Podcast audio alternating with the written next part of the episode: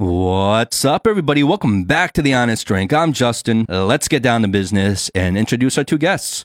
Honestly, this was such a fun, open, and inspiring conversation. Our guests are the two co-founders of the Brut Eatery restaurant chain and owners of Swirlz Ice Cream in Shanghai.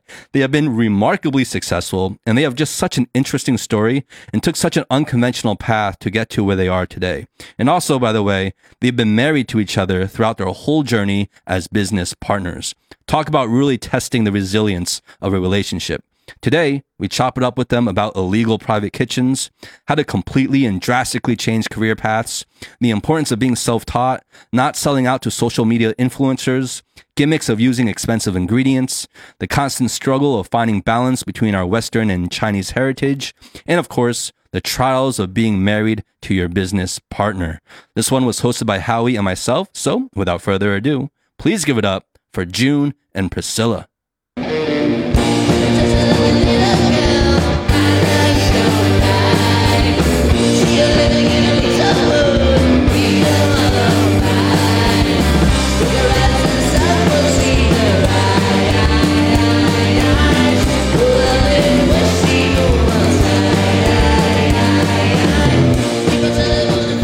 Let's uh, let's cheers. Cheers, sure. Cheers. Cheers. I feel very special that I'm having wine. Really are. Are you a big whiskey drinker, Jun? I can't say that I am. I mean, I'm a alcohol drinker. So. it sounded like he was gonna say I'm an alcoholic, but That's, Let that's me- the let best me- kind. yeah. That's the best kind.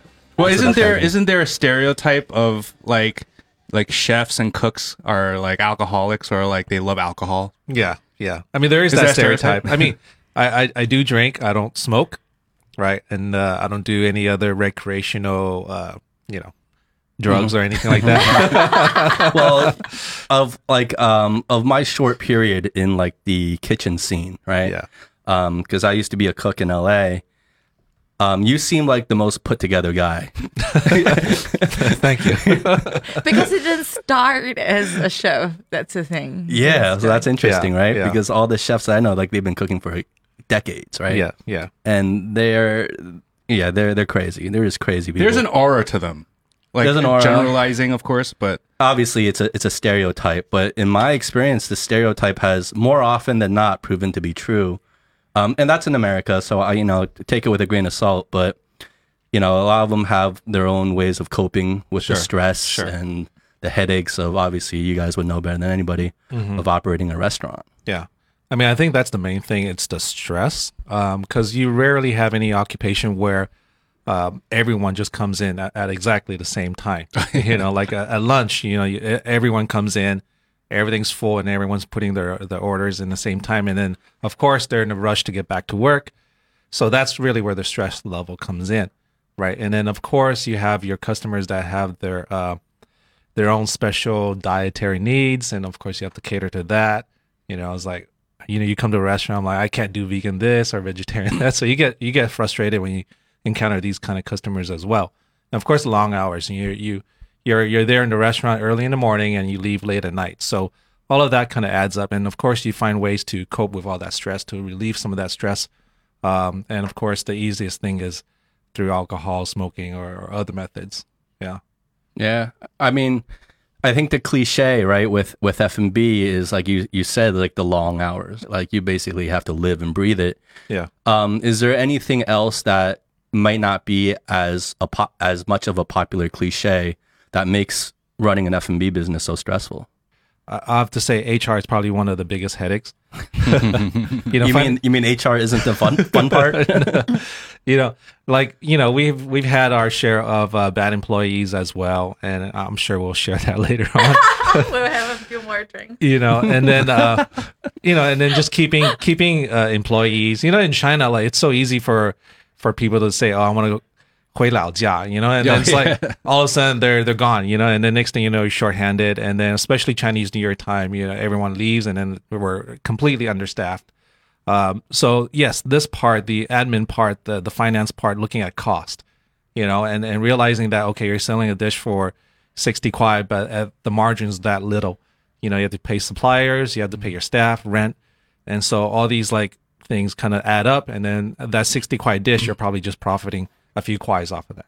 That's annoying. You know, And people don't even think think about that, Exactly. right? They look at it like sixty kwai for this. You can't go And to they're still this wet complaining. market and just get the groceries. They often things like that, and I really, really don't appreciate it. Mm-hmm. Right? The fact is, like when you're running a restaurant, there's like 每一分钱 都是很重要。 Yeah. Then you feel like you 自自己很斤斤计较 right? Yeah. But you like you like us, we have a lot of friends coming to our restaurant. Do you always want to give the, them discount, say for example, or give them free dishes? Like as a business owner, you have to be responsible to your employees as well. But like, at the same time, you want to be generous to your friends. So there is like a big balance that you have to strike. Yeah. From um from what I hear, like the margins are actually very small, right, in the F and B industry. Yeah. yeah. And I think over the recent years, um, food and beverage and cooking, the culinary arts has been like really glamorized in the media.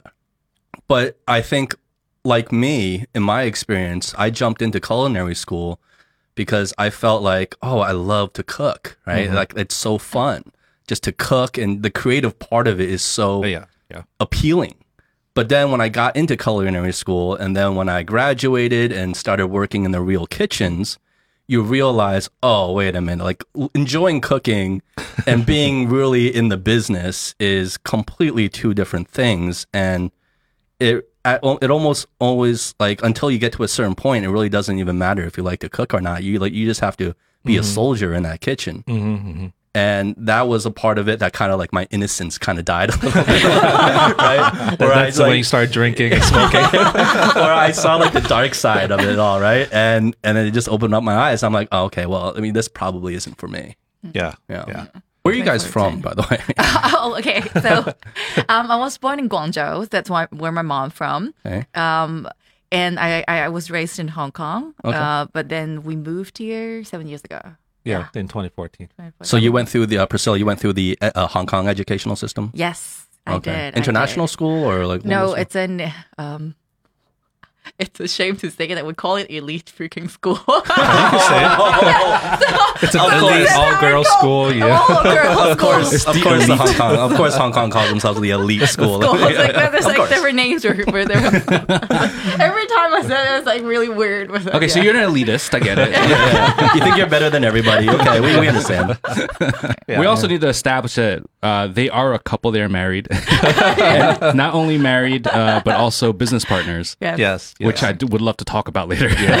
but anyway, continue.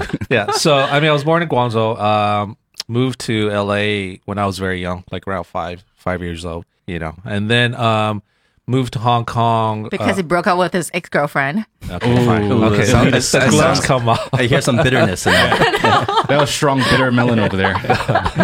no, yes, I mean, okay, yes, I, I did. I did break up from a like a five year relationship, um, and then decide that oh, yeah, okay, I wanted some change. You know, I've been in California for a large part of my life, and I want to try something else, live somewhere else. Um, I mean, Asia seemed like the next best thing. You know, I didn't want to be like in South America or you know Europe or any places like that, and um, that's basically how I decided. Okay, let's pack my bags. You know, say say bye to my friends and family, and that's it. You know, I just uh, dropped everything and then moved over to Hong Kong. Where was your family? Were they? They're still in LA. Oh wow. Okay, Yeah. so you you literally said bye bye. Exactly. kind of, I mean, looking back now, uh, yeah, it was kind of. I, I can see that that my parents were kind of uh, crushed or or kind of hurt, you know, because they they did everything for me to bring us over to the states, and then all of a sudden I'm coming over. It was like, Yeah. why the fuck did you come over? Bites well, like we did it all that for nothing. exactly right. I mean, w- I met her. We got along very well, you know, and then we realized we both love to cook, you know, and then then we started a private kitchen together in Hong Kong. And then one of one of uh like a VP of a of a hotel chain came, tried our food and he loved it and he Just by chance. by chance, At your yeah. private kitchen. Exactly. And then so he came over, loved it, and he asked, "Hey, do you guys want to come to Shanghai? You know, we have uh, a venue set up. It's a Western restaurant, but there's no chef. There's no one managing the space. Um, so you know, we always want to open a restaurant, but of course, in Hong Kong, the rent is ridiculous. You know, and so we decided that we give it a chance. You know, we dropped again, dropped everything that we were doing, Wow. and then uh, packed our bags and came up to Shanghai, and that was like 2014. Okay, really quickly, going on to the private kitchen thing, can you just really briefly explain what a private kitchen concept is for people that may not know? Um, uh, quite simply, it's you're opening your your own home. At least for us, we did it in our own home, um, and we have a set menu, and then we just promoted it online and through friends and family. Uh, basically, they would come over, come over to let's our house, and we would just throw a dinner for them, you know, based on tonight's menu. Right? I mean, I guess that's the simplest. Yeah, thing. no, basically, right? Yeah. I Um, was going to say it's an illegal establishment. Well, yeah, because there's no license. it's a black market restaurant. I thought she was going to say it is an elite. but it's basically like a black market. Wait, so is it technically illegal, or did you guys have to get like permits for that? We, we didn't have a permit. Yeah, we didn't. have a Wow. permit Okay, for so you guys were like real private kitchen, like yeah, authentic private kitchen, private kitchen. Yeah. So I had this. I almost had this theory, right? Because um, I have a fantasy of starting my own private kitchen because I just, for some reason, being outside of the industry, and you guys tell me, but uh, I had I have this theory of like a private kitchen is perfect for somebody like me who might really enjoy cooking, Yeah. uh, has some training and background in that, but doesn't want to go full kind of F and B, right? And kind of private kitchen is like that perfect concept where you can kind of be in that gray area yeah, yeah. and enjoy kind of like have your cake and eat it too, basically. I mean, is that there- true? Yes, there. I mean, there's a lot in Shanghai actually. Um, we've been to quite a few. You know, there are Japanese restaurants that I can't call them restaurants, but Japanese private kitchens that do that. Shanghainese, uh, Sichuan. Sichuan, and I think that is a great point too. Is that you're not fully committed into this thing. You can just do it like once a week. You know, every Friday night, for example. Or there are some people who are actually, you know, turn this into a small business. They do it, you know, every night as well. You know, so but without the hassle of again, like worrying about staff, right? Worrying about, uh, you know, if the FDA is going to come in and check your expired food. Well, you're kind of doing it on your own terms, right? exactly, exactly. Is it in your experience was was a private kitchen profitable at all? Uh, yes, absolutely. It was sustainable. I mean, because because um, your overhead's pretty low, right? I mean, your your rent is already taken care of because you're living in that same space, right? So you don't have to pay extra rent for a different space. You're utilizing the same space, and then uh, food cost wise, you already know like okay, because a lot of these are reservations, right? They would call in advance. There's no walk-ins, so you know that tonight there's ten people, so you're making ten, maybe eleven people's portion, uh, just in case.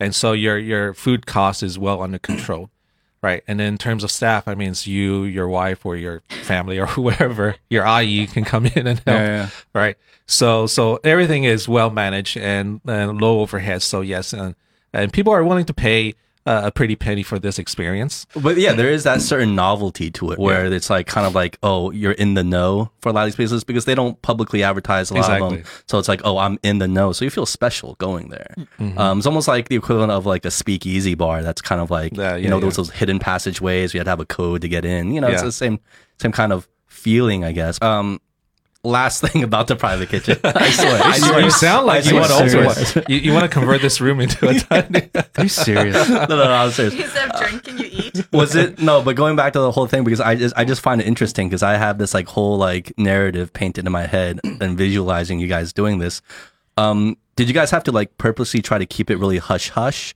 was there any fear of like i don't know like a raid or, or something like that or or is that kind of just over exaggerating the situation Well, at least for me, I, that never crossed my mind. I mean, I, I I don't know like It was a how the time Hong Kong rules, like if they ever crack down on these kind of things. I think when we when we started, um, it was a long time ago. It was nine years ago. Yeah. It was nine years ago. So it private kitchen just started, and everybody thought that it's something trendy. Nobody was trying to. It was still kinda fresh and down. new, Yes, right? it's Yeah. very fresh. Now I think it's a little bit more mature. A lot of actually, a lot of the private kitchens have turned into a proper restaurant in Hong Kong. Mm. There are not as many anymore in Hong Kong.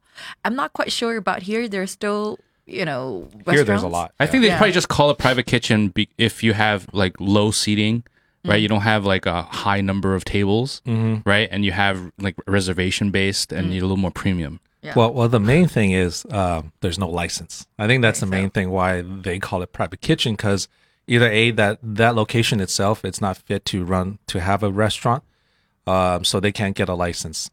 So that's the only way that they can call themselves a private kitchen or get a kind of loophole around it. But of course, the, the thing is, you cannot promote yourself as a business. You can't find them on 大众点评. Yeah, for yeah, of course example. not. Exactly. Yeah. Right. Well, you guys were like you guys were the one of the OG private kitchens because to my understanding the concept of a private kitchen has also kind of evolved over the over the years where now a lot of people adopt a private kitchen concept but it's like fully legal. It's an F&B it's like it's by the book but they just do it like in an environment in a space where they give you that private kitchen aura that you know that ganjue right? Um but like what you guys did was like the real authentic OG Yeah. private kitchen Yeah, we live there too. Literally come to my home. my home. I'll be the cook for you guys. I'll cook for you, you pay me. That's it. I'm in my boxers while I cook.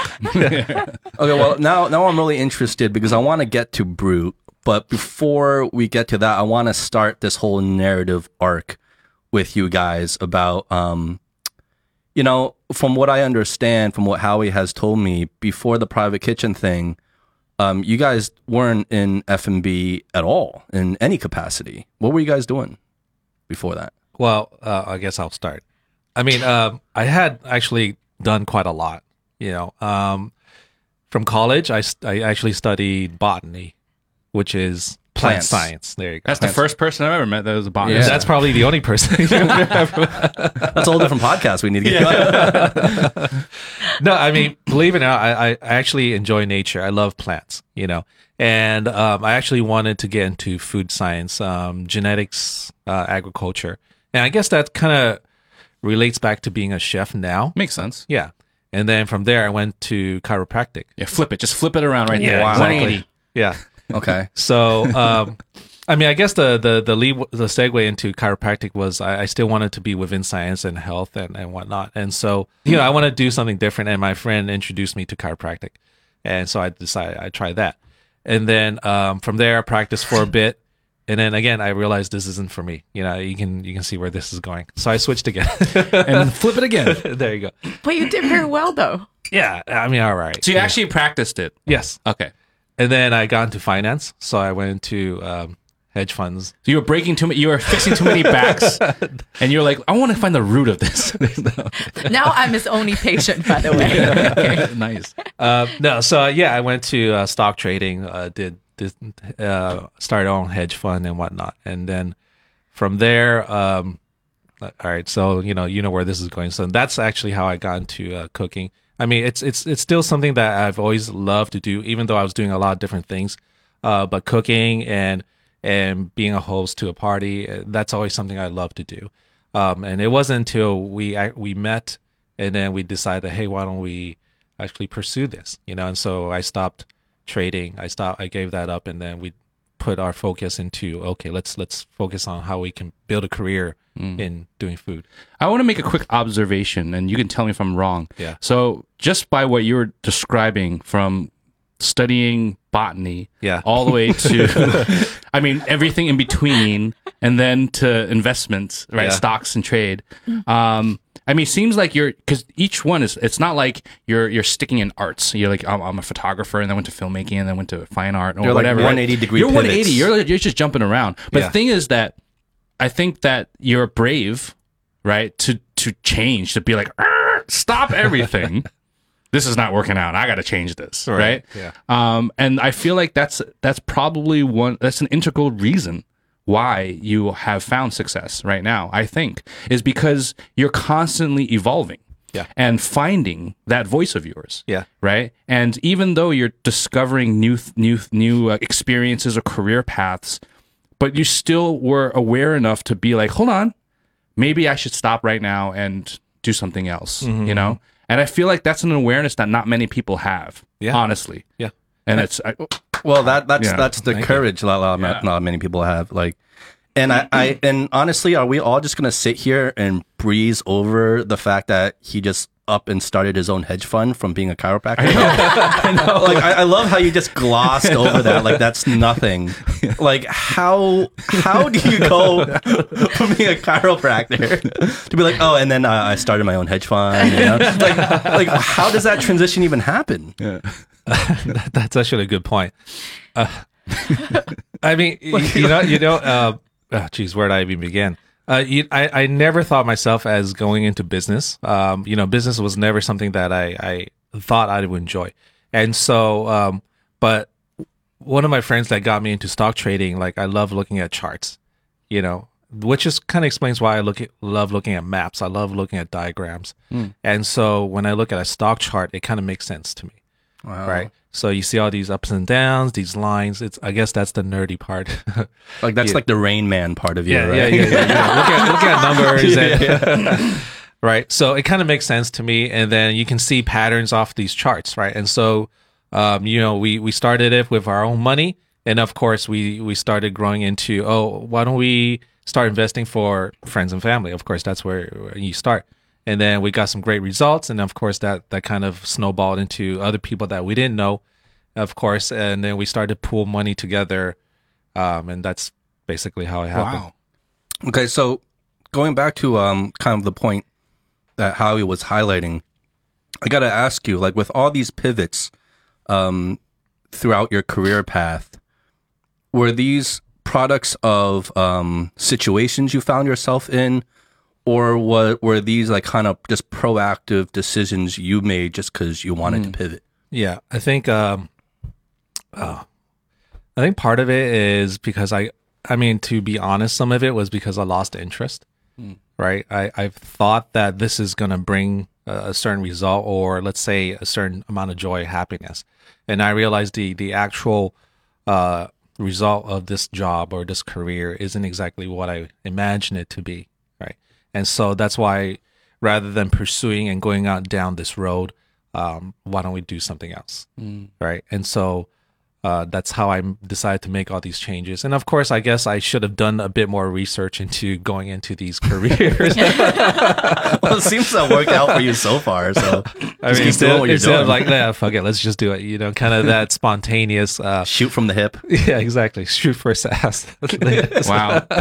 Well, what were you doing, Priscilla, at the time? I, I was a recruiter. Um, I was very specific in what I did. I was a finance HR recruiter. So, Like a like a headhunter? Yes, Okay. yeah. But I, I started with more junior levels, and Uh-huh. then I started doing more director level. Wow. So yeah, I was. And was that what you've uh, always been doing after you graduated? yeah, so I was very young when I met him. Actually, lucky you. I was really only meant I was twenty six. the guys can cheers to that. I was only, I was 26 when we were married. So we met when I was 24, 25, something like that.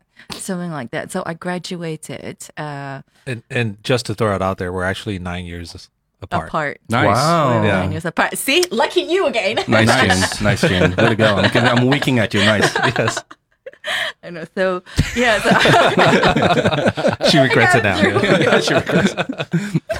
The the visual that comes to mind when I think of you two is uh. I was you know- trying to recruit him or something. No, but yeah, you remember like Thelma and Louise, that movie? Uh-huh. Uh, you might be too young for that. Yes, I But you it. remember Yeah, Thelma and yes. Louise, right? Where you know they're they're holding hands in the car and they drive off the Yeah, cliff together. yeah. So that's kind of how I picture like your your joint decision to be like, okay, um, hey, why don't we just start a kitchen, guys? yeah. Yeah. and just you two jumping into it. Yeah. And obviously, there's so many layers that we can get into between the pros and cons of working together as business partners, being a couple. Yeah. Right. I'm sure it's a very nuanced layer in there. Um, but also just the the willingness to jump off that cliff and have that faith. Yeah. Right? Like, what can you it, it from the outside? Because you know, I'm meeting you guys today for the first time, but it just feels like that barrier to jump to make that jump is just n- lower for you guys. Like, you guys are somehow intrinsic, intrinsically, maybe more emotionally tailored to do that. Whereas I feel for a lot of people, that barrier is very high. It's like, oh my god, how can I ever jump? You know, like I, I can mm, never imagine myself doing that. Let alone together. Like we're both jumping. So yeah, I mean, yeah, exactly. That's a good point because usually within a relationship, it'll be like, okay, well, you keep your job, so we know that's a safety net because we'll have that income, and let me make the jump. And you know, it's like one person take the risk and one person be that anchor, Right. right? But like you both are just jumping into the into the abyss. um, so, is there anything I guess you can say that somebody can learn from that I could learn from that? How do you get over that that barrier? How do you get over and just like make those scary decisions. Sure. I, I mean, I, I guess I can speak for myself. Uh, I mean, because I've done quite a lot already. That um, you know, I've developed this philosophy of of of of no regrets. You know, I think I, really do believe everything happens for a reason. I I don't think that there's such a thing as like uh, mistakes. You know, I mean, you learn from them. I think like okay, there's there's a certain path you take. Like had had I not been to gone through chiropractic school, I wouldn't have met a friend who introduced me to to do uh, stocks. And if I didn't do stocks, then I probably wouldn't have, you know, met a friend who also eventually would be the same friend that I moved to Hong Kong with, right? And so if I didn't move to Hong Kong, then of course I wouldn't have met Priscilla, all right? So I feel like there's there's this path that okay, it doesn't matter like how dreadful or how scary it might look right now to change career or to move to a new place, uh, but eventually I feel like it it will work out right? And I feel like okay, even if I start a new career, it doesn't matter how old I am, you know, around twenties, thirties, forties, um, that I feel I'm still capable mentally, emotionally, physically, still start from scratch, right? I don't feel like I'm at that stage where um, I can't start anything anymore. So I feel like okay, even if when I get to my 60s and if we want to pivot again, hopefully not, um, that okay, you know, I, I feel like we can do that. And I think it takes a lot of emo- emotional stability Yeah. to do that because there's a lot of this unknown certainty, and I guess Priscilla can can can fill in that part because I I guess she doesn't like instability, you know, and so for me, Oh, you picked the wrong guy. I know, right? Oh, like That's why I'm total opposite. stabilizing him now. Okay. you know, like for me, I was the opposite. I was very spontaneous before. It's Yeah. like whatever I want to do, I'm just I just want to do it, right? And so regardless of the consequences, and so that's why I kind of jumped around a bit, um, and and then and and I really think that okay, you just got to be a little bit fearless in that, and and really just look forward and say that okay, if it doesn't work out, there's there's something else you can always do. You know, if you're, um, I guess if you have the mental capacity to say, you know, I'm smart enough, you know, I'm brave enough to do it, right, and not be down on yourself and say, oh, I'm I'm too stupid or I don't know how to do this. You know, I I think there's always something that you can find you can do. Yeah. I think you put that so well. And uh I mean besides what you just said, I mean also the biggest thing that I feel like you probably have that some other people may not have uh, uh, balls the size of this because then because, because to put it eloquently, right? Um That would be unhealthy. uh, because look, I mean, you kind of have to have no fear, right? Because the minute you start have, having fear is the is the minute you start having self doubt. Yeah. And this minute you start having self doubt, I mean, that's this trail of tears that you're gonna go down that may not ever bring you to where you should be or maybe you want to be. So I think that's one of the what you said was was beautiful, and and if anything, um, it's really hitting home to me um, and inspiring me right now because I'm in a place right now where I'm just like I want to keep going forward with my career. You know what I mean? But then there's always that something that's blocking me, and just hearing you, just being like, well. What do you got to be afraid of? Everything's connected. Everything's, you know, you- Yeah. you're going to be where you're going to be, right? I feel like I find comfort in hearing that. Well, Jun, um, if you don't mind, can I ask uh, what age range you're in now? Are you in your 40s? I am actually. You're in your 40s. Okay. So we're all kind of roughly in the same Yeah. general generation. I'm younger. well, obviously, yeah, yeah, obviously, no, I'm saying we You're all obviously as in the guys. I Yeah, yeah. Uh, 40, 42 actually. Okay. Yeah. So there's there's something that you said that really struck me, and I'm curious about is that if I'm not mistaken, you said that even now, and even let's say when you're 60. older in your 60s, like you would still you still would just believe and have that faith that like okay, well, if I were to start over, it'd be fine, Yeah. and I could just start over and do something else yeah. that amazes me because I feel like for me and Howie, because we've had off air talks about this where, you know, like maybe like when we were 20s and our early 30s, we would feel that way too. Mm-hmm. But as we get older and as the perceived stakes get higher, Oh yeah. so to speak, we feel like that's less and less a risk we're willing to tolerate in the sense that, like, if I'm 40 now and all these young bucks, right? All these young kids are coming up and they're killing it out there. Like, what am I going to do? I'm just going to be left behind. Like, what can I mm-hmm. do? What skill set do I really have to really start over and completely just do something else?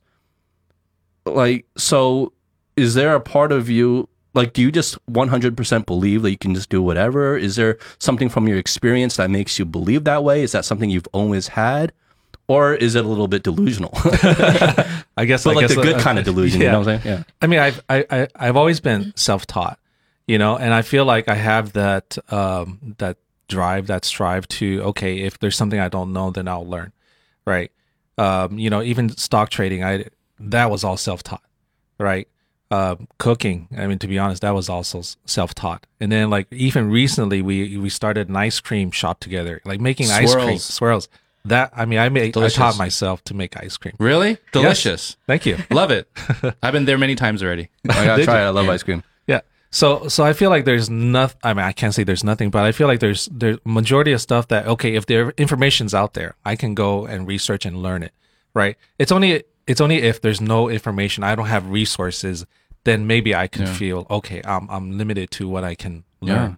But I feel like during now, like with the internet and Especially with- today, right? In, yeah, in today's exactly. You can learn Yeah. anything on YouTube or whatever, um, books and and even finding mentors. And I feel like okay, if you take the time and that that effort to learn, right, and and just focus completely on it, then you can you can you can be anything really. Yeah. I mean, I, it sounds cliche, but yes, It's yeah. the truth. No, it, it's it's it's definitely the truth, and this is something we've talked about on the show in our earlier episodes, and it was inspired from actually an interview I saw of uh, Stephen Jobs, uh, Steve Jobs. We Yeah. calls him Stephen Jobs. Steven, like you guys are like going way back. like I know him.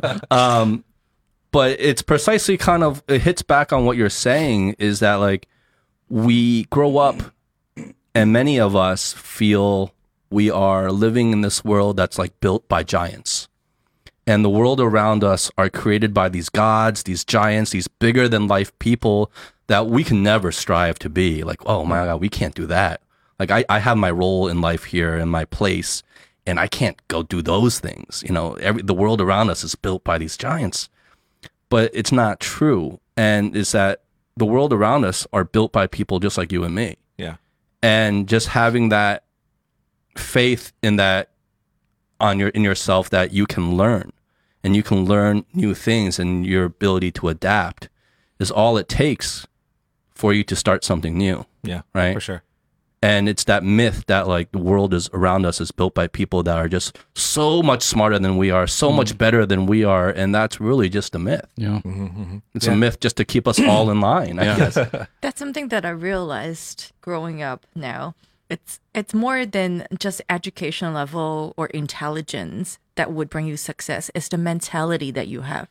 And I, what amazes me, honestly, truly, is that he is so genuine in the way that even I would believe that. He truly believes that when he's 60, if he wants to change career again, he would be able to do that. Even he makes people believe in that because he just has a lot of faith in himself.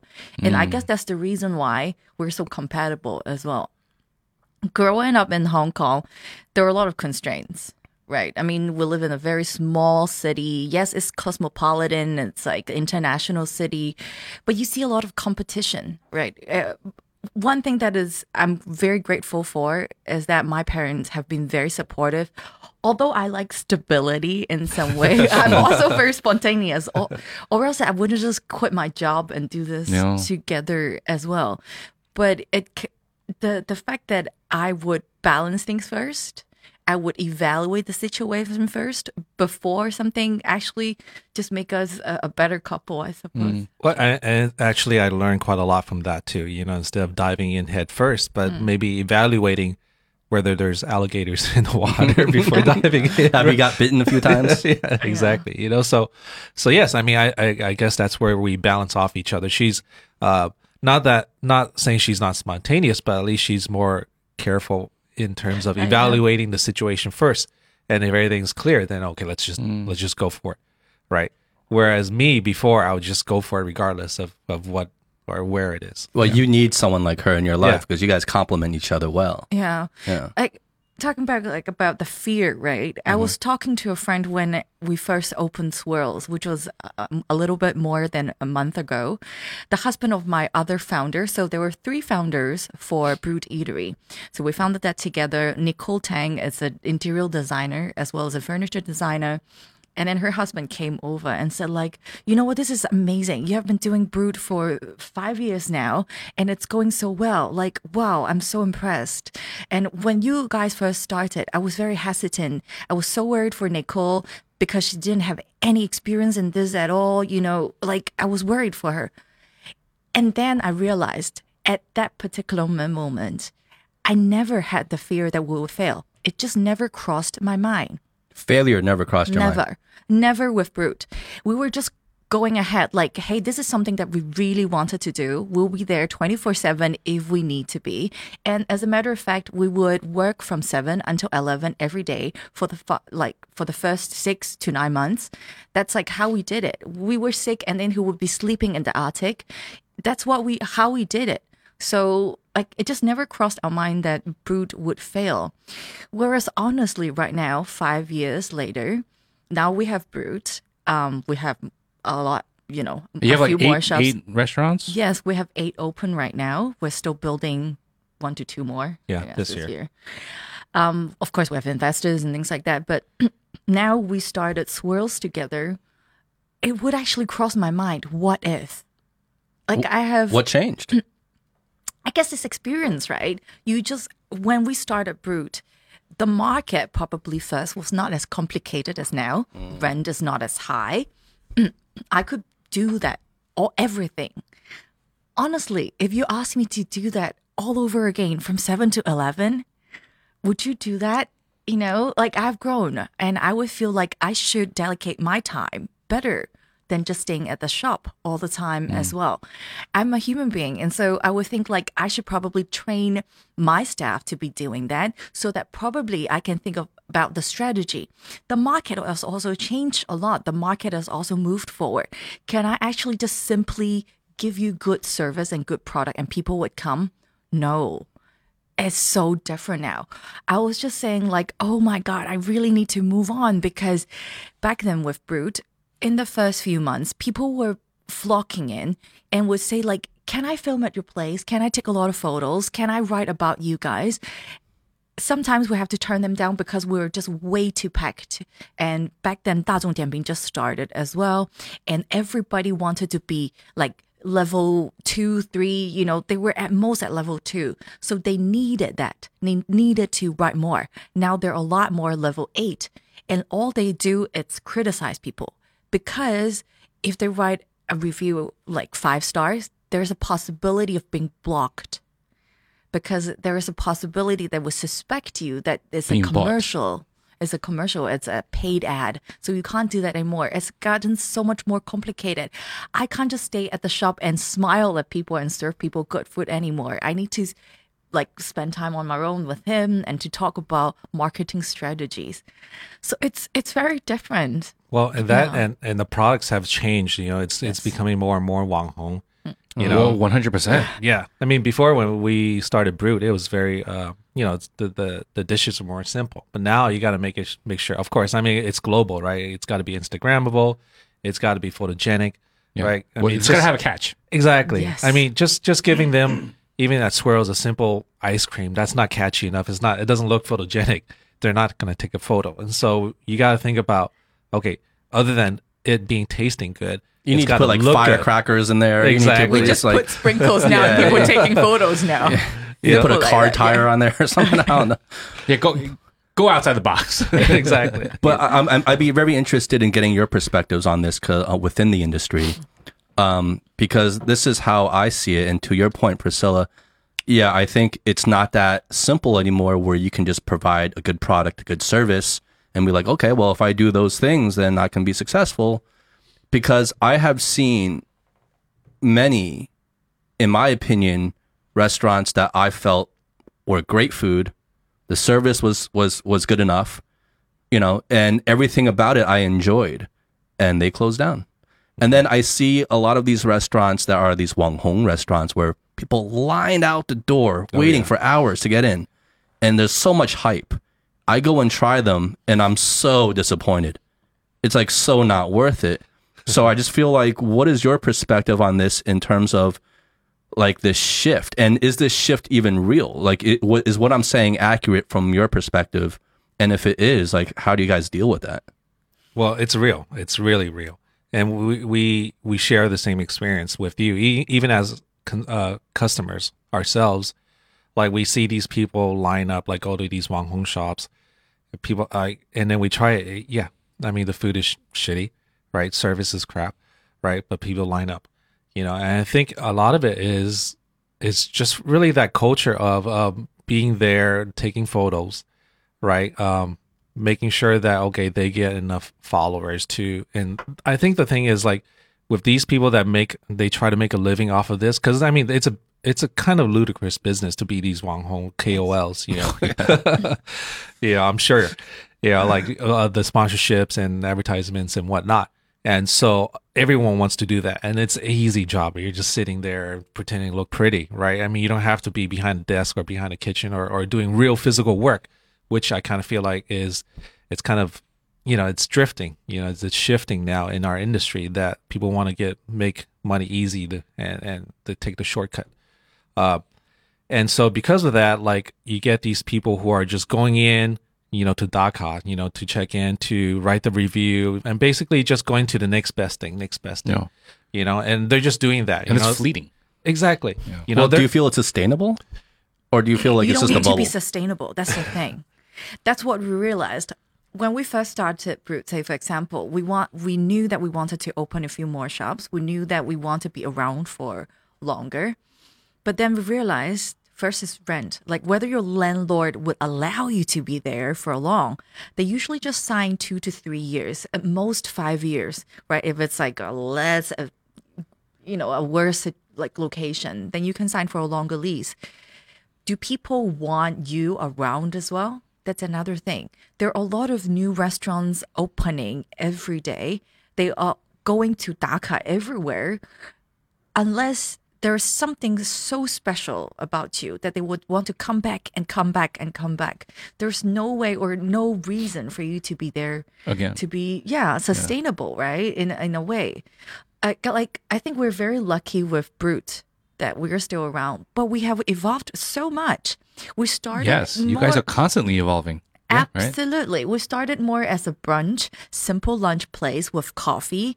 And now look at us. We're a wine bistro with a menu like a encyclopedia. Yeah. So it's it's very different right now because we have to adapt. Once you have stepped out of your comfort zone, so to say, your French concession or whatever, Mm-hmm. you have to look at the other regions and say like hey i can't just do fusion things. I probably need comfort food. I need probably carbonara in my dish because people know about it. We used to serve hand cut fries. We cut them you know we you know three triple Triple fried, cooked, yeah. triple cooked fries so much work do people really appreciate it probably very very little people Those are delicious, though. I know. They were so good. I know they were so good, but They're to be honest, yeah, they're gone because people just don't appreciate it as much because they see it as Yeah. brown. Of course, it would be browner, Yeah, right? yeah, because yeah. it's triple cooked, So but it's so nice. But now people people prefer you know the, the the the usual fries, and they're happy about it. So why bother to a certain extent? They just want it to look pretty, right? Yes, and I mean they they Ah. taste good still, but is it as good as the other one? And then you will have to strike a balance between business and your uh, own ideals, right? This is what we want, but is that what people want, or eighty percent of the people want? And I have a lot of people to feed. I have to make my business uh, still alive, running. I feel like it's almost like, I mean, as an outsider, obviously, I've, I- I'm not anywhere near F&B, B, but I feel like if I were to put my foot into the game, based off of this conversation we're having right now, one of the things that I would put into my uh, business plan would be um, how do I uh, renovate and update my whole concept every two years or every one year or something like that. I actually had an idea a long time ago. I'll just say off, off the cuff that it was going to be like the seat, like I was going to design into the space like panels that can flip or something like that. That uh-huh. all of a sudden the place looks different based off of a season, and then the menu would change based off of the season, but it's still the same restaurant. Mm. So that way you're always fresh. People always got to come back to take the new photos. 'Cause otherwise, why would you come back to the restaurant? If your if your restaurant was a transformer, Yeah, basically. literally. like you have to like go with the times, guys. Yeah. It's got to be a transformer. right? That's why a lot of people are, a lot of shops are doing collaborations Yeah. with other brands. That's what we want to do. Hi guys, as I just gave you a gem. Take it. Yeah, just take it. All right, they're they're gonna go far with that one. Okay, Transformer restaurant. Got it. well, so this this conversation kind of boils down to a lot of things. In that, um, what do you guys feel about this? In the sense that, do you feel a lot of restaurants now, um, let's say in Shanghai, are just putting more investment and focusing more on, let's say, the decor, the presentations, the atmosphere. Yeah, what's the ratio? versus like actually making good food? Wow. I mean, That's a good question. The the actual ratio, I, I, I, I don't know, but I, I do agree that yes, a lot of uh, restaurants now are more towards uh, decoration, you know, presentation, plating, um, like having spots in the restaurant where it's photogenic, right? More than actually serving good food, because you have to realize at the end of the day, the people who are actually coming to Daka, they're not food critics. They're not people who really know about food. They're just you know, people who who I don't know, just They're soulless, superficial beings. exactly. Wait, so wait, what is? I, I know I I know what this. Daka is, but what is it in the in the Like chickens. context of? Chickens. yeah, basically check-ins. Like uh, you, you come in, you say you've been to this place, you know. So you, Oh, just Yeah. just for just for the social media post. You- You, literally say with Daka, like I'm here. Oh, like, I'm here. I've been here. You know, I was here. You know, kind of thing. okay. Yeah, exactly. And so once you're here, people know you've been here. You're cool. You know, whatever. And then you, You're you so can, cool. You can move on to the next spot, right? Yeah. The next next best thing. Uh, but again, like these people, they're not. They don't know anything about food, right? They don't know what takes what what goes into making a dish. And so for a lot of them, they're just like writing nonsense. You know, Yeah. this tastes good. This tastes great. Whatever, whatever. So what can they base it on? Just how it looks, right? I mean, that's that's the only thing they can describe. They they can't describe how the sauce is. You know, takes ten hours to to boil down and to make. Nor would they care. Yeah, exactly. Right. Well, it's a form of tourism, really. Just like how if we were to visit a new country, we would just go to all the major sites. Yeah. And maybe we wouldn't know anything historically about the sites, but we would go to take the pictures just to show that we've been to the sites. We've been to uh, the Eiffel Tower, right? Like, Yeah, yeah, yeah. And I think their mentality with restaurants in the culinary world is like, you know, very similar to that. So it's a form of tourism. But as, as a matter of fact, we do need these kind of people, don't know? I mean, it, it, it is like that. It is the way it is. So we just have to accept it. I have kind of changed my mentality already because part of me, when we, well, when we first started Swirl Say, for example, we, our, our slogan still, it's, What's your slogan for Swirlz? Let's hear it. you, you say it, you say it. Because you, you, you name uh, it. it's uh, real milk, real fruit, real good. Nice. right? Yeah. So we focus so much on the ingredients, the quality of ingredients, right? P- do people really care? Honestly, no. I don't know, do they? They, they You don't. think they They Why don't. don't you change? Okay, ready? Yeah. Let's update this. Ready? Swirlz. Looks damn good on a photo. Oh, yeah, just get, get to the point. Right. Get to the Get point. to the point. You're gonna get lined up, lined up out the door. I mean, there are there are like just a very small handful of people who can recognize good ice cream Yeah. versus the McDonald's one. But they don't write Dianping. That's the thing. I they know. don't write a review. those those who write Dianping are the ones that says this is no different than McDonald's ice Oh, cream. Jesus. You know, so those are the people that don't know any better. That's heartbreaking. So, isn't that, it? so you've gotten Absolutely. those. That's like a dagger Jesus. to the heart, Oh, right? of no, course. I think it's better for me now. I used to take it very personally. I still take was it like, personally. "What?" I was like, yeah, but now I, I like to take it in a humorous way. I would reply them. Say, say for example, there were one customer said like, oh, this is the same as McDonald's, and I what I wrote it's like. 天地很大， 能容四方口味。我们跟 McDonald's 一起和平共存。Yeah, I mean it's okay. There's different types of levels of customers. You know, if you don't appreciate us, it's totally fine as well. McDonald's, it's a big corporate. They they have their own success. as long as I you're There's love not how being you frame it. I reasons love how you're why. framing it. Like you know, like well, if you're mentioning us with the uh, most successful food company in right? the history of the world, yeah. then uh, that's a pretty good thing. it's okay. I mean, it's good comparison. Com- yeah. like, different edges. As long as you're not you're, not being like "chusuba," like that's good. yeah. Because there are also actually some people who does that. If it's like one single shop, absolutely fine. But we have another brand which is still growing yeah. on our shoulder. I can't do that. You gotta think about yes, that. Yes, I'm gonna be like you know, behind the scene talking about them, you know, bitching about them. But I can't do it right now. I can't do it on a public Well- platform. Well, you have, the, you have Especially- the PR too, too. Well, too. especially the Chinese netizens, you got to be careful. Oh, absolutely. Because, because you know, cancel culture is is for real here too. Mm-hmm. And I mean, you you see this happening all the time. Where online you see people in droves. yeah. You know, you say the wrong thing, they jump on you. Oh, you yeah, know, and yeah, it's yeah. it's like I, I, I literally I, I envision like a zombie apocalypse of like like a horde of zombies jumping on me. You know what I mean? It's like that's what they do. They, Well, we've they- seen it happen to one of our dear friends. Yeah. yeah, yeah, yeah. oh, really? exactly. How? What do you mean zombies? Just just, just, just, you know something bad happening and and online having a bad uh, response to it. And no matter what you say or what you do it just it just it just compounds and compounds and Yeah. compounds. They're, they're not forgiving. and they're not forgiving. And all of a sudden like all these other ulterior like motives and and storylines start coming in that have nothing to do with what it is but it serves their agenda. It's just it's just really um bad. Yeah. This is also a, a very universal thing. I feel like um, when it comes to how do I put this? I guess people who have um, grown up with a Western cultural background, uh, starting a business in in China, um, because Howie and I we used to run our own uh, fashion brand here, and we went through very similar kind of conflicts within ourselves which is the balance of I have my own taste and aesthetics and principles that I want to adhere to because this is what I believe is the best Right.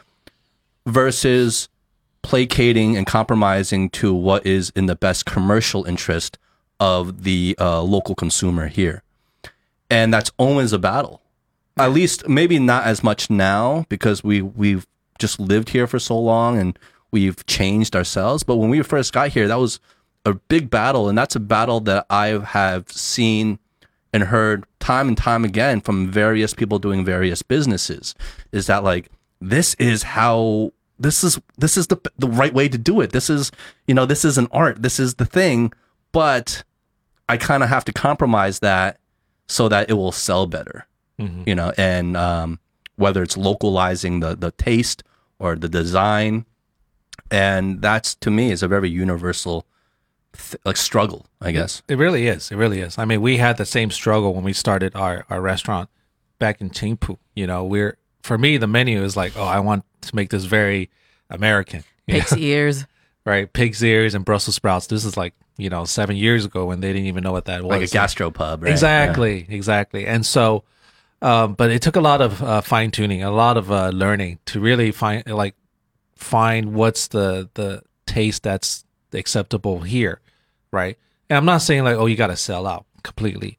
And I think this is something that I also learned from from uh, my wife Priscilla is that how do you how do you balance that? Like, how do you still put a, a bit of your personality in there, but still maintain a business, right? Do you completely sell out and just sell whatever is is in the mainstream? Um, like for example, when we started Brut, like I didn't want to do salads. Salads.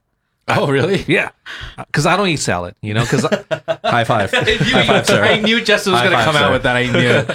Yes. you know, because Uh, salads are terrible. I mean, because I mean, it, for for a customer, you know, like salads, it's a high margin. You get- Now not anymore because you put meat on top okay, I of do, it. but I, I brew. It's a great great value. But, but anyway, like like I didn't want to do salad, but she's like, okay, you don't have to do like a traditional conventional salad, but Like, like not why don't you, Caesar salad. yeah, why don't you put a twist to it? You know, like make a sauce that's different, or put some different ingredients, but still call it a salad, mm. right? So at least that people come in, they want some veggies, they can have that, right? But at the same time, if you put your own creative creative twist to it, you're not completely, you know, not you're not selling out in some way, right? And so that's really trying to f- balance that. I mean, it takes it's still learning for me, you know, like even now where how do I balance this menu where it's not like oh I just want to do whatever the fuck I want to do, and but at the same time will people understand it, right? I, I guess that's the main thing is like if I do something, will people understand it and, appreciate it at the end of the day, or do they see this as just one confused dish uh, that the chef decided to put random shit together? What made you choose to find that balance as opposed to just fuck it? I'm going to do what I want and I don't care about that. Well, I think it's really about me at the end of the day, it's still a business, right? You gotta still pay your bills. You gotta pay your staff. So yes, you can say just screw everything. I'm gonna do what I do, but you will only, you know, capture a small percentage of that of the of the market.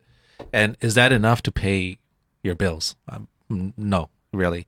And so, okay, you can have maybe, uh, in, at least from a F&B point of view, our menu, like a small portion, a third of it is, okay, very creative dishes, very unique dishes.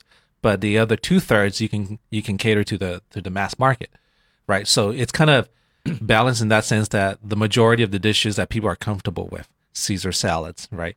Your bacon, cream pastas, so on and so forth. And then there's a few items that are, okay, you know, I have my safe dishes. Let's try something different. Mm. Let's Right. do something for me. Right? Exactly, right? and so so that's in, in in some ways how we try to find a, a strike a balance in terms of our menu design as well. Right. You know, like we were talking earlier, like a lot of chefs want to be Western chefs because there's this stigma that oh Western chefs are cool, you know, or whatnot. But Like kind the of rock stars, are all Exactly, like Western right. chefs, right? Exactly. You want you want to you want to play the guitar or or strum the violin, you know, kind of thing. um, but I feel like you know now like a lot of these Western chefs that that did a lot of Western food before, they're going back to Chinese. You know, like doing modern Chinese food, making sure that oh, you know. Uh, we're we're representing oh modern Sichuan food, modern Cantonese food, so on and so forth, and you can start to see this movement towards that of of okay glamorizing Chinese food into more than just like uh, you know everyday home cooked rustic food. And and for us, we we do uh, greatly immensely appreciate that to put Chinese food in the forefront that it can be fine and delicate, right? That you can sit through a ten course menu, right? Instead of just like ordering t- ten different plates and everyone just dig in kind of thing, you know. I have a very um, relevant example of this. Uh, our dear friend Charles from Charlie's Burger. Yes. um, you know, he he's he said to me mo- on more than one occasion, because obviously uh, he he's known for Charlie's, which is a, an American burger chain, Yeah. uh, here in China, and he had opened, uh, I, at least at the time, it was two like uh, Chinese restaurants. Mhm. Maybe he has more now, and he was always saying like, "Oh man, like." Doing Chinese food is just so much easier here. You know, he's like burgers are just such a struggle, you know, like you have to like burgers and American Western food in general. He's like, it's just such a struggle. He's like, once I open up my Chinese restaurants, I don't need to do any marketing. They just flock in. Yeah. he's always saying how much easier it is to do Chinese food. I wonder, I wonder if that's true from your experience or what you see and what the paradox is there because obviously with Chinese food, you're facing much more competition now as well. Yeah. I mean, in China, of all places. So, like, what is it really that easier, or is it just? I guess the market is just so much bigger. Well, the market's bigger and the market's changing. But I, I do agree that if you do Chinese food, like if you do it in a modern way, uh, there's always going to be skepticisms. You know, there's going to be people who say, why am I paying twice or triple this amount when I can get somewhere else, you know, for a much cheaper price? And I think because there's that base for comparison. And that's why like Western food is always much more expensive because there's no base for that comparison, mm. right? You can charge 80 kwai for a burger, right? But you know, when you charge like 60 kwai for, for let's say a noodle, like a glorified lanzhou lai mian, and then we can get it down the street for 10, 20 kwai, they can always make the comparison. Why am I paying more, you know, for the same thing? Even though it looks prettier, but the taste is almost the same, right? And so that's why it's harder to do, uh, in some ways, modern Cantonese or modern Chinese food in that sense, because everyone always has in the back of the mind that Chinese food should always be cheap, accessible, easy. It's just very interesting t- to hear from you, Justin, that you that Charles actually said that it would be easier for him to. Well, do in his experience, it Yeah. was. Yeah. Yeah, because uh, from our fellow entrepreneurs or restaurateurs, actually, a lot of them mentioned that Western food in the industry is slightly easier Oh, Really? than Chinese restaurants because people know about Chinese food. yeah. They know what they want. They know how it should taste like. So they have a certain expectation of what it is uh, in terms of taste, in terms of pricing. So uh, yeah, it's just a very different perspective, I would say, because we were actually thinking about the modern Cantonese bistro and we felt like it would be a little harder. There was one that is trying to do it. I forgot its name, a wine bistro as well. And the people's expectation is like, okay, how is it modernized? Or is it actually fusion? When we talk about modernized, you have a modern take on it. But of course, you have different interpretations how you do it, right? But when you're saying, talking about fusion, it's different cultures. And a lot of chefs when they're doing it it's tend to be fusion because they have a western background they're using western techniques. Instead of coming from a chinese culinary background where they you know start from the the chopping board to another you know the cold station and then the wok you know one step after another. They're just plainly using western techniques on chinese ingredients or interpretation on that. Mm-hmm. So is it actually modernized when you think about it? yes, you can say it's a way, but it's actually not exactly modernized. Mm. It's more fusion, isn't it? Yeah. Maybe you can think of it from a perspective of, yeah, maybe it's hard to do it because people's expectations are that. But if you're not serving that, for example, lo mein, like mm-hmm. mm. lo mein, like like tao yeah, yeah, yeah. you know, if you're not going to do a typical tao mian, the way that you go to ta tenting for tao mian, you don't present it that way, then they're not going to have that expectation you know what i mean? Yeah. i think. And as long as you create that premium way of serving it whether it's the ingredients or you know the the presentation. And then you have this beautiful atmosphere that makes it young fresh hip loungy. You can have it. Like why not right? You will also need probably a laowai face, unfortunately. but why? really? To sell it, you got to sell it. You got to go that Just a final yard. You got to go that cruel final i don't agree with that. Fuck that shit. You kind of have to. Well, I don't know from a cost perspective because if we're talking about ambiance, decor, service, you guys would know better than anybody. But I would have to assume that would greatly inflate the costs as well as running. It would be very expensive. But I mean, I, I- I feel like you okay, gotta have if the you, right if, location too. it's kind of like if you have um, 干炒牛河, 干炒牛河, Uh-huh.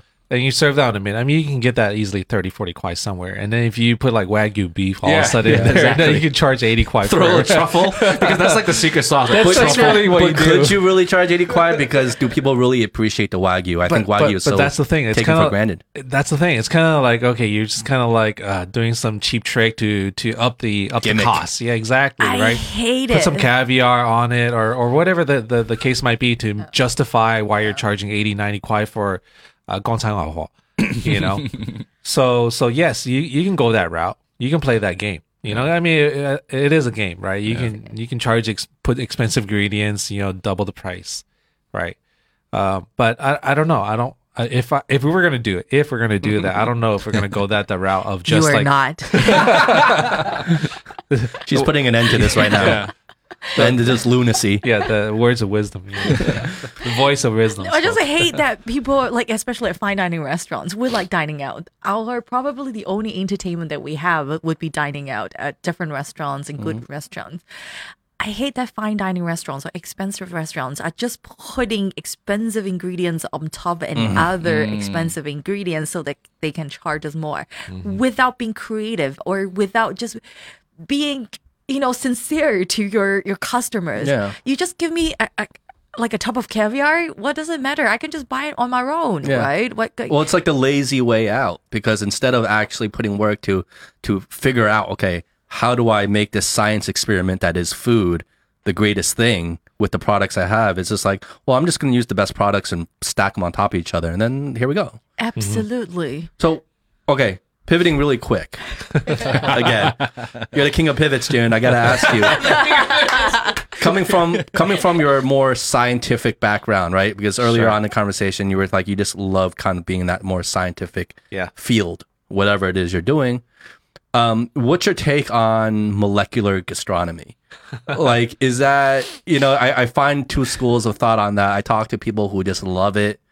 Um, I used to love it, but now I just feel like, like when I'm really hungry, I don't want this little science experiment on my on my plate. You know, I, Yeah. I want I want to just bite into a good meaty burger with some good fries. I don't want. you're already signaling Yeah, I don't want like I don't want I don't want these little foams on there and these little like deconstructed things. Like, so what's your take on it? Yeah, I, I I would say I agree on you. I don't. I'm not. I'm not into molecular gastronomy either. You know, I Even like, coming from a science background like you. yeah, I mean, Okay. I mean, you can use science to do certain things, like, but you don't have to uh, deconstruct or or change how a tomato should inherently taste. right?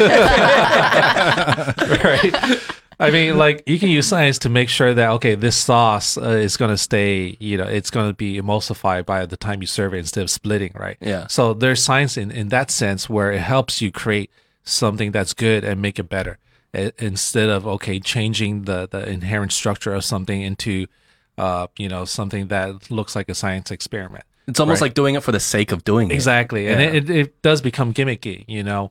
Um, and so for me, I like when I taste an olive, I want to make sure it's an olive, right? Uh, or if I taste the steak, I sh- I want to make sure it's beef. And so for me, like I treat ingredient as how it should be treated, like it's in, in its natural, you know, natural way, right? I don't try to take it and transform it into something completely different, right? But I try to showcase it that this is um, you know, the the season for Yang Mei, and so we want to highlight Yang Mei uh, in, in its best possible way. And then yes, we can put some science behind it to highlight it, but we don't transform it in a way where it's totally unrecognizable. That's that's how I see it. I want to make sure um, we get to a few things before we wrap it up. Yeah. Um, so two things. One, th- first things first, though. I want to hear. You know, we've we've had a couple glasses already at this point. I want to hear what this story is about some uh, bad employees that you guys had in the past. I, I haven't forgotten Let's about let's that. loop back. Let's Yeah, loop back a I, I little haven't bit. forgotten about that. I want some gossip. I want some Sure, good you gossip can here. explain. What, me, really? Okay. Let's hear it, Priscilla. Okay. We got sued by an employee who was Really? Yeah, it, it never happened to us actually in the past five years, and it recently happened to us just a month ago, like a little month, uh, Mm-hmm. This less is at than a month. Yeah. yeah. at Swirlz Wow, when we first started Swirlz. I'm gonna need to pour more, some more alcohol for you Uh, guys for this yes, I know. Uh, we need that. So we were very surprised. We we we didn't start as early, but we started interviewing some people. It was a referral, and um, we thought that he was a good choice because we want to develop some long term relationship with these people that we can use in you know long term. Some of the people we have been using have been with us for five years since Brut opened, or even at Amuse in Qingpu. So we have some long term employment and relationships with people. We we believe we're good people as well, and so we never said explicitly about you know contracts and things like that because we were not open. And then we realized this referral was not a suitable candidate for us after working for us officially for three weeks, which is still within probation. And then we said like, okay, we would like to let you go. And then that same night, he sent me a message and say like, okay, you have to pay me extra money because we never signed a contract. But as in terms of my understanding is like, okay, we you know, you have only been with us within a month and is still within probation, so I don't need to pay you extra. So he threatened us and said that I'm going to sue you. He wanted more. I we offered him more, actually double of what, what he wanted as well. Um, but he said that no, I wanted more now. So eventually, out of principle, we decided that okay, just let's go to court. It's out of principle. I don't want to let an brat go back to the society and just Yes. threaten another employer. It would cost me a little bit more money to hire a lawyer, but For the greater good. Yes, yes, I'm gonna discipline you, you little Yes. brat. So we decided to hire a lawyer, and eventually we just had to pay what he deserved, what which was the hours, because he never was a full time employee. So it was I never know. anything near what he was asking for No. at the end of the day. He, he- he was asking for like triple, Yes. triple what he Out of paid him. principle, honestly. I mean, I, I I feel like a lot of this is like, you know, it, I mean, I guess we're kind of naive in the sense Yeah. that we we trusted him. We even though we don't know him, he Because was recommended. referral. Yeah, he was recommended by a very good friend or ex employee of ours who's been with us for four years, and so he seemed like a nice guy, you know, young kid, whatever. And um, but like after a few weeks, he's he's just lazy. You know, he didn't do anything, and so we get we obviously we didn't want to train him to be uh, uh to be a store manager, so we just laid him off. You know, Uh, but then again, like he, we didn't know he would turn on us like that. I think the part for us is that I was really hurt because we believe that we were very good people. We never had this incident in the past few years. Yeah. And I just thought like, why would this happen to us? What is happening to this world? But I'm surprised stuff like this hasn't happened to you already. Like right? doing business in general. Yeah, Uh, you, you're Well- in hiring as many people as you would. We usually sign a contract. I would say. So the process of opening Swirlz was a little longer than expected. And then he just felt like, oh, you have interviewed me for a while already. I've been helping you at events, but he was not a full time. We there he was just helping out occasionally, right? Like for hire, just Yeah, temporary. Yeah. exactly. So so I guess like it was just very painful to me personally Mm. because it's never happened to me. I grew up in a well protected, I guess, environment. An elite well. environment. Yes. the elite, the best of the best environments. So and, and girls best, the superior environments. and in the girls' schools too. Yes, so there best. were only girls. There were no The jerks most or whatever elite too. Girls' school, period the most elite. Stop it! no, but yeah. Yeah, yeah, yeah. So it was very tough for me. And then Jun, I guess, I guess after all, I just realized that whoever that is, I, I yeah I think Tian, I'm not religious, we're not religious, but we're quite spiritual. Mm-hmm. So that's what we believe is that it's a lesson for us right now to not easily trust people because we're sometimes a little too innocent, a little too kind hearted in a way. That you just have to be, you know, more protective of yourself. But you still have to keep that though. Don't let that go. I know. Don't yeah, let I that know. go. yeah, so yeah, the question is has this changed the way you go about uh, your hiring process?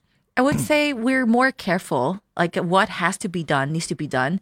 Like what we wanted to, of course, we knew that we were going to fire him. We could have really signed a contract before we fired him as well. We, we knew that, right? But we just felt like, okay, since he was a referral, we didn't want to have 斤斤计较的样子. Okay, so we just let it go, right? So now what has to be done has, Has to be done. Yeah, no cutting corners. It's just like just buy the everything by the book. Absolutely, right?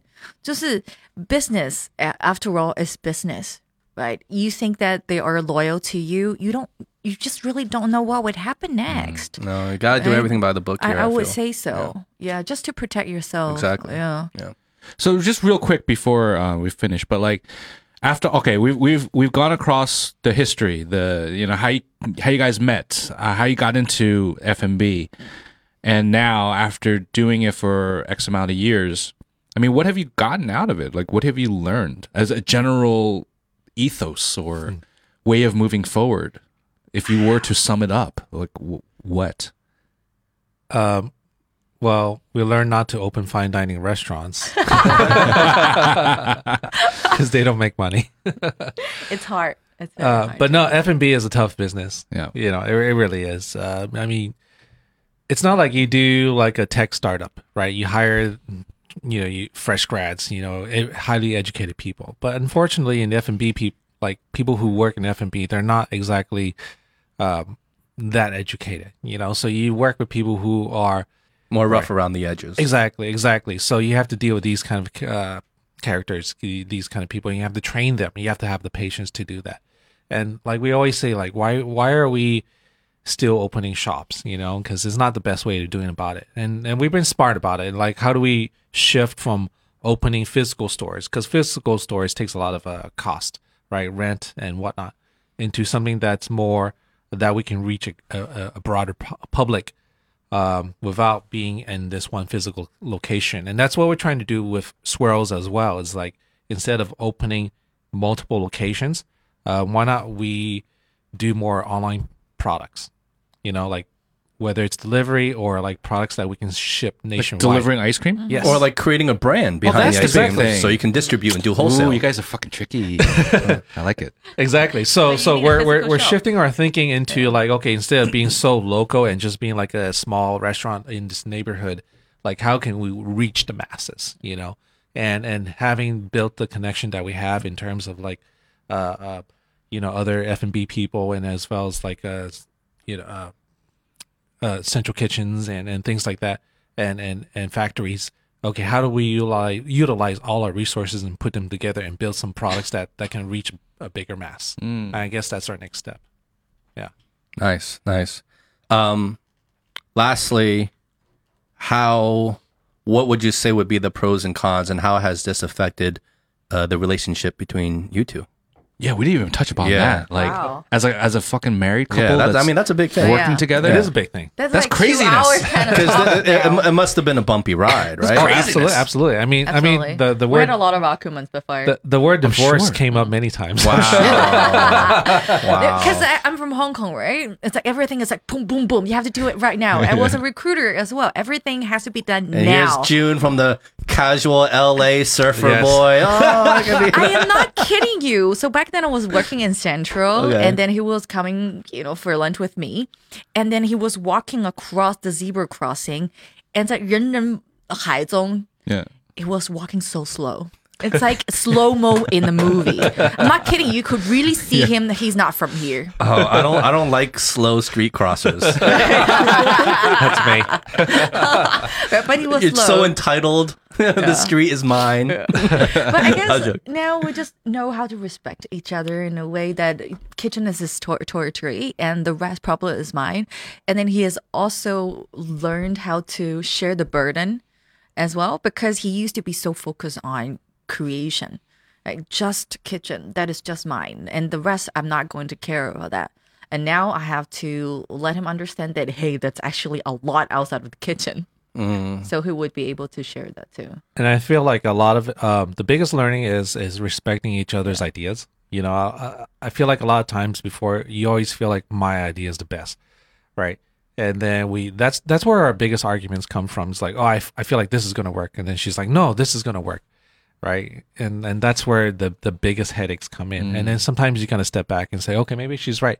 Maybe this promotion will work, or maybe uh, this type of dish will work, you know, for this for this market and and whatnot. And then of course the other way around. And, and I think having that respect for each other to to kind of talk it out and say, um, and just really really talk it out and say like, okay, maybe you know more than I do in, in certain respect. Wow. Let the ego down That's a little huge. bit. Yeah, it really is. That's huge. Yeah. Cause- It, it, loo- it looked like that was very tough for you to say, based on, based on your based on your body language when you were telling that story.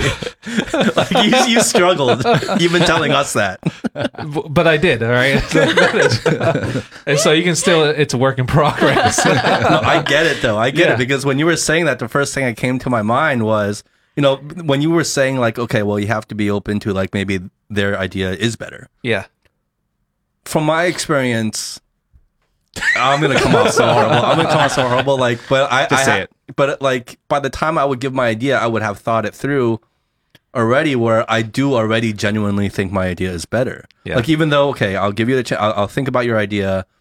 Okay, maybe it is better, but then more, more times than not, I just feel like nope. No, my, my, my idea is still better. I was right. Yeah. But so how do you how do you how do you like you know resolve that? But I guess if we brainstorm a lot together. The- Well, that's communication, right? It's Yes. that's constant communication Absolutely. through So every stage. we like having a walk with our dog. Like every night we walk for an hour at least and then just like talk it out, right? That's It's- smart. yeah. I mean, just like when you're walking, your brain is actually having blood, more blood flow as well. So you can think a lot clearer Yeah. as well. Well, and at the same time, for me at least, is like not making, um, if let's say we go with her idea personally. and, and at the end of the day, it doesn't work out. Like, I don't give her shit for it. I'm like I told you so. Exactly. Rub it in. exactly. Better, better man than I. and I, I feel like that's very important. It's like, okay, uh, obviously not not every idea is going to be golden, right? I mean, and so you realize, okay, your idea didn't work. That's great. That's fine. You know, we learn from that. We move on. Let's see. Let's what's the next best idea? I think he's trying to remind me that I shouldn't do that. Um, actually, you know, one one of the things that you were just saying that I just I want to put an emphasis on. Yeah. Um, this constant communication is really important because what you just said, Justin, um, was the you said that you know you you had come up with an idea, you've put your thought into it, so you believe that your idea is still better, per se. One of the reasons why you feel that is because you let it incubate. And once you let it incubate, it grows, Yes. right? And it becomes stronger and stronger as a force. But then if an idea comes out hmm. and you just put it out, it's it hasn't incubated. It's not that strong. It's not that hmm. like you know Everybody set in. It hasn't right? taken roots. Yeah, it hasn't Yeah. taken roots. So then you're able to. It's still malleable. It's still hmm. able to be able to grow. And, Exactly. Yeah, I think that's that's what I got out of what you just said about constant communication, sharing the ideas during your walks and stuff like that. Because then you don't know where it goes, right? But honestly, I would say I have seen a lot of failed marriage because of partnerships as Oh, well. yeah. Yeah, there are. Yeah. So if it doesn't work for you and you don't know how to do that, because honestly, within the restaurants or uh, swirlz, we have to understand that we are both bosses. We just have to respect each other. You know, there's not like I'm above him or he's above me. No, it's not like that, right? course. So if you can't do that, just give it up, okay? Just I mean, let even one with of us. swirlz, we still argue. Like, even- Yeah, I mean, like we haven't argued a lot before. Like Yeah. with, with Brut, it's been pretty smooth. You know, after all these years, and now it's like we started swirlz. I'm like, damn, you're such, you're such a bitch now. And that is on record. yes, you're gonna sleep in the sleeping room tonight, okay? you, you can stay here tonight, Jun. You can Thank stay you, here thank tonight. You, thank you. but like, no, you're right. You're right, Priscilla. Like, um, like marriages have failed for a lot less Yeah. than what you guys are have been going through. yeah. So- Kudos, man. like ha- obviously i feel like you guys would both agree this whole thing working together has brought you guys closer together Yeah, absolutely. Absolutely, yes. Absolutely. but but you know there there's a balance right like there, it's common to say there's always a balance in any relationship of space and typically when the husband and wife isn't working together you know they're, they're both have they both have their jobs so you know and then they come together and then you know they can be together but like they have their space apart mm-hmm. is there any space between you guys at all because it just feels like 24 7 you guys have to be oh, together There, there's no space. there is Wow. no space There really isn't. and Yeah. it doesn't it, that doesn't bother you guys at all I guess it's the upbringing as well. I grew up in a very big family, and my father is a very strict father as well. I couldn't even lock my door of my room or my mm. bedroom when I was younger. There's no privacy whatsoever. There's like it's like safety issue, whatever. I just didn't know that existed, and I would meet with my cousins and my aunts and my uncles every week. It's just mm. openness. Yeah, it's just openness. So to me, I don't need a lot of my self time. Like I love my self time. I can digest it at work, or whatever. Say for example, when we're working, mm-hmm. he's in the kitchen, I'm outside. Then it's enough. I'll, we'll still go out with friends, and that is the the space that we have. I guess. Yeah. I mean, I, I, I don't know. I, I- I feel like a lot of times when we go home, um, we don't talk so much about business. Yeah. I mean, of course we still do, but uh, we know that okay, you know, uh, tonight's like dinner. Let's just put on a movie or whatever the case is, and not let's not talk about anything else. do you make a concerted effort like put, put down rules like okay well we're not going to talk business over dinner or we're not going to talk Exa- business exactly. You know, dinner's no. dinner. You know, I mean, Is it naturally just it, Naturally, it just naturally that. we uh, don't we don't set rules. I mean, but but we know like okay, we're we're about to eat. there's a poster on the wall? well but maybe now like you guys are more established now you guys maybe have like you know a, a bigger team to help you do things but i would i would assume in the early years where everything's just up in the air and, And new. chaotic and Yeah. crazy Yeah, yeah, yeah. and st- full of stress like it would be Oh, a yeah. 24 7 I conversation like even guys before you guys are in sleep in bed together you guys would be probably talking business and It- brainstorming it is, and and it was. I mean, I feel That's like stressful. but that that's that was our life, you know. And it's kind of like when you raise a kid, like when you have a baby. I mean, you can't just have a time off from Mm. your baby, you know. It's it, that is twenty four seven, and I feel like because we started a business, that is our baby. You know, Mm. we got we got to do this. We got to put all our effort into it. It doesn't matter if we're on the toilet, in the shower, eating dinner, right? Whatever problem that occurs, we got to talk about it, right? like you guys are gonna find a way to make this work like it's working W- Yeah. Doesn't matter uh, what time of day or what activity we're doing. Yeah. And I feel like, I, I guess that was the difference. Is like we didn't say like, oh, let's just take that time off, but like, okay, w- if something, if a- if an idea pops up, let's just just talk. You know, if it, mm. something comes up, let's just talk. You know, we didn't put it off into some other better time. You know. wow. I think what I just realized is that we both didn't mind that. We Yeah. didn't mind mm. talking about it anytime when something just comes up in our mind and just talk about it. I think some people would mind like, hey, why don't we just not talk about it right now at dinner? Or why don't we just talk not talk about it, you know, when we're having a, a walk? This is this our relaxed time? Mm-hmm.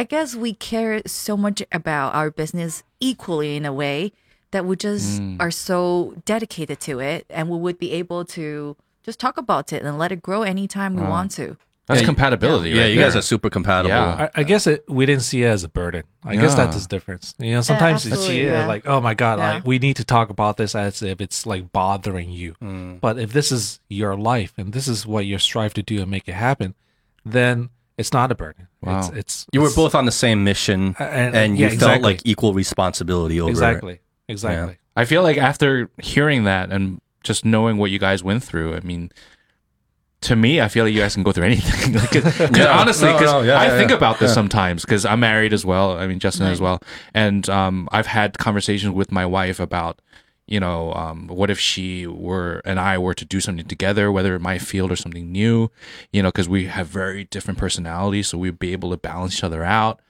But then we'd always come back, like, yeah, but should we really work together? You know, like, you know, we, I, I, I we- already we know talk- my answer. Because me and my wife, we argue over so much less, so much lower stakes than doing an F and B business together. You know, what I mean, like it, it, it's so much lower stakes, and we still argue. So I, I, I already know my Put your answer. socks back in the laundry exactly, it's, it's ridiculous. It's ridiculous. That's cool. It's really inspiring today. I, Yeah. I'm really inspired right now, actually. Well, uh, one last thought I want to just verify. In the earlier in the conversation, you said that um, when you guys were first starting Brut, you guys were sleeping in the attic of the restaurant. Oh, no, no, Oh, no. we weren't sleeping in the attic, attic, but like there's a there's a space above the kitchen, like a storage space, mm-hmm. and so it's enough to fit like a it's A human a body. human body in there. he was very sick and he was having a fever. Oh, what? Yes, he oh. was literally having a fever. We were so busy. We were also short-handed, and he would literally just sleep there for two hours and come back down to work. Wow. yeah. Wow. Yes. Well, cheers, to Jun and Priscilla. Wow. Thank you guys. Thank you, Amazing guys. people. Like honestly, It was it was a very inspiring conversation. Ah. Oh god, this is Well, good thank you for the whiskey, though. how's that? This is pretty good. This one, right? Amazing. Really yes. good, right? This is Did you like the first one or the second one more? I actually prefer the first one. Yeah. I love the spice. Hell yeah. Okay. Jun's my guy. You got got some things in common over here. Yeah, No salads. no salads, exactly. Fuck salads. Um, Jun, Priscilla, thank you so much for coming on this show. It was Yeah, such man. a blast having you guys on. Yeah. Uh, you know, good luck on all your future endeavors and the success of Brut, Swirlz, and anything you guys are working on next. Uh, thank you guys. And let us know when Yeah. you're doing something new. You're welcome anytime back. Yeah, please. We have Awesome. return guests all the time. Uh, you know, come back anytime you guys want, or just have a drink. Thank you so much. We had It's a been blast. so much fun. Yeah. All right, guys. Cool. Thank you. Thank you. Be good, be well. I'm Justin. and I'm Howie. That was Jun and Priscilla from Brut and Swirlz. Check it out. This is the Honest Drink. Be good, be well. Bye bye. Peace.